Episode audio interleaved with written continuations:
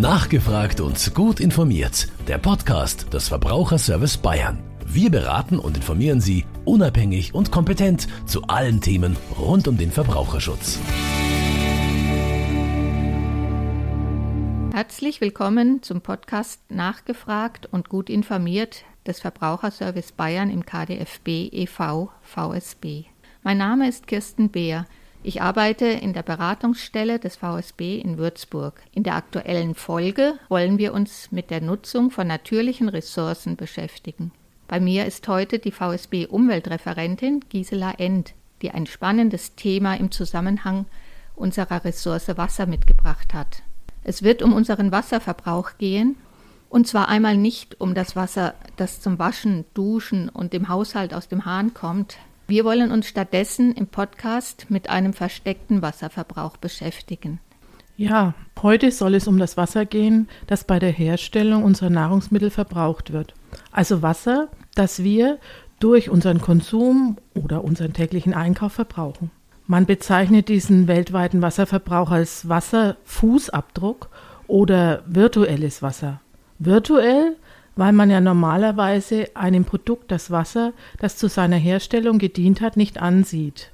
Was bedeutet nun virtueller Wasserverbrauch und wie kann man ihn erfassen? Das ist ein seit 2011 etablierter Standard des Water Footprint Networks. Die haben die virtuellen Wassermengen von Produkten berechnet. In Deutschland sind unsere Nahrungsmittel und landwirtschaftlichen Produkte, also alle Produkte, die mit unserer Ernährung zusammenhängen, für einen Großteil, etwa 60 Prozent dieses Wasserverbrauchs verantwortlich. Man kann also den virtuellen Fußabdruck für unsere Nahrungsmittel und jedes andere Konsumprodukt ermitteln? Genau. Das ist die Menge Wasser, die während des Herstellungsprozesses eines Produktes, eines Lebensmittels oder einer Dienstleistung verwendet wird. Beim Anbau bedeutet es aber auch, dass es während des Wachstums einer Pflanze verdunsten kann oder durch den Einsatz von Dünger oder Pflanzenschutzmitteln verschmutzt wird.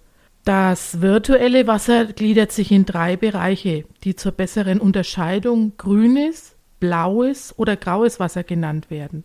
Und grünes virtuelles Wasser ist unser Regenwasser? Ja, genau. Grünes Wasser steht für das in einer Region natürlich vorkommende, im Boden vorhandene und von den Pflanzen aufgenommene Regenwasser. Für die Bewässerung aus Grundwasser, Flüssen und Seen entnommenes Wasser wird als blaues Wasser gezählt und schließlich haben wir noch das graue Wasser, das die Menge an verschmutztem Wasser bezeichnet. Aber wie lässt sich dann der Wasserfußabdruck eines Produktes bestimmen? Ja, normalerweise bestimmt man dazu die Anteile an grünem, blauem und grauem Wasser, die man während des Produktionsablaufs, des Wachstums einer Pflanze bis zur Ernte oder der Aufzucht eines Tieres verbraucht. Das kann von Standort zu Standort recht unterschiedlich sein. Baut man Weizen in trockenem, heißen Klima, zum Beispiel in Ägypten an, braucht er wegen der Verdunstung bis zur Ernte viel mehr Wasser als bei uns. So hat es war der Footprint Network dazu äh, die Wasserfußabdrücke für unterschiedliche klimatische und geografische Bedingungen berechnet. Auch die Art des Anbaus, die Nutzung der Flächen, also ob jetzt die, das Produkt gerade in Monokulturen angebaut wird und die Wasserverteilung in dem Gebiet, also wie viel Wasser im Boden vorhanden ist und die jeweilige Wasserverfügbarkeit aus Grund- und Oberflächenwasser spielen eine Rolle.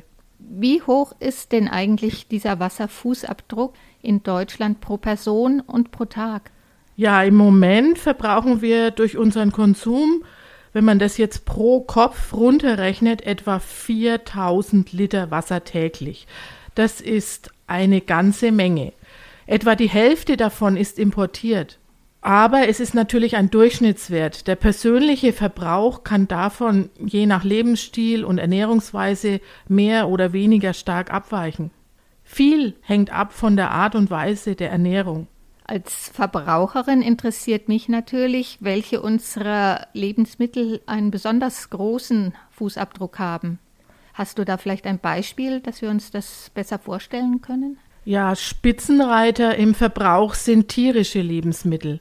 Hier haben wir den höchsten Wasserbedarf. Das liegt natürlich daran, dass beträchtliche Mengen des Wassers schließlich schon in die Futtermittelproduktion fließen. Wenn ich das jetzt als Beispiel nehme für Rindfleisch und wir davon ausgehen, dass ein Rind nach drei Jahren sein Schlachtgewicht erreicht hat, dann rechnet man also 1300 Kilogramm Kraftfutter und 7200 Kilogramm Weidefutter oder Heu, das das Tier in dieser Zeit gefressen hat. Und dann kommen nochmal 24.000 Liter Wasser drauf, die zum Tränken benötigt wurden. Und wenn man das jetzt beides zusammengerechnet, also die Futtermittel und das Wasser zum Tränken, auf das Kilogramm Rindfleisch runterrechnet, dann sind wir bei 16.000 Liter Wasser pro Kilogramm Rindfleisch, also eine ganze Menge. Das sind ja wirklich spannende Werte. Wie schaut denn das jetzt aus? So in der heutigen Zeit ernähren sich ja viele Leute auch vegan oder vegetarisch. Für die ist sicher auch von Interesse, wie das jetzt für Obst und Gemüse auch aussieht. Obst und Gemüse haben natürlich generell einen viel kleineren Fußabdruck. Da fällt ja diese ganze Futtermittelproduktion weg, die bei Fleisch, Wurst und Milchprodukten so eine große Rolle spielt. Und der Wasserfußabdruck bei Obst und Gemüse ergibt sich aus dem Verhältnis der geernteten Menge und der für den Anbau eingesetzten Wassermenge. Also es ist entscheidend, wie hoch der Fußabdruck ist vom Ort und der Art der Erzeugung. Also es fließt da ja kein Futtermittel zusätzlich in den Wasserfußabdruck ein, sondern es wird nur der Anbau gerechnet. Also die Region, woher das Produkt kommt, spielt eine Rolle. Ja, genau. Berechnungen an Spanien zeigen, dass dort die Landwirtschaftsproduktion vier bis fünfmal so viel Wasser verbraucht, wie sich neu bildet. Also die Grundwasserstände dort permanent sinken. Und hier und in anderen südeuropäischen Ländern drohen ganze Landstriche durch diese Bewässerung und damit die Übernutzung des Grundwassers zu versteppen. Trotz der ungünstigen Wasserverhältnisse aber bauen die Landwirte in Spanien ja einen Großteil der Obst- und Gemüseprodukte für den europäischen Markt an. Wie kann ich ganz persönlich denn nun den Fußabdruck beeinflussen? Der Fußabdruck lässt sich oder der Wasserfußabdruck lässt sich durch bewussten Konsum ganz leicht senken. Wer die Zusammenhänge kennt, kann generell durch gezielten Kauf umweltfreundlicher Produkte die Entwicklung positiv beeinflussen. Mhm. Und welche Tipps haben Sie für den Einkauf? Ja, also zunächst mal sollte man auf jeden Fall immer prüfen, aus welchen Ländern die Lebensmittel zu uns kommen.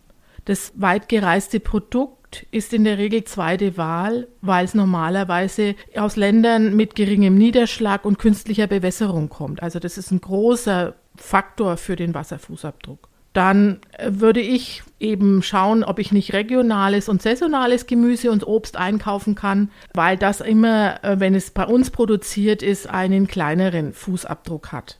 Und ökologischer Anbau spielt auch eine wichtige Rolle, weil dort keine synthetischen Pestizide zum Einsatz kommen. Also auch ein ökologisches Produkt hat immer einen geringeren Wasserfußabdruck. Ja, dann würde ich auf jeden Fall ähm, nochmal auf das Fleisch gerne zurückkommen, den Fleischkonsum zu reduzieren, einen fleischfreien Tag in der Woche einzulegen. Das würde so viel Wasser sparen, dass eine Person ein ganzes Jahr täglich duschen könnte. Also das ist nur mal so ein, so ein Beispiel, wie man da unheimlich viel äh, beeinflussen kann, wenn man gezielt eben äh, Sachen weniger einkauft und andere mehr.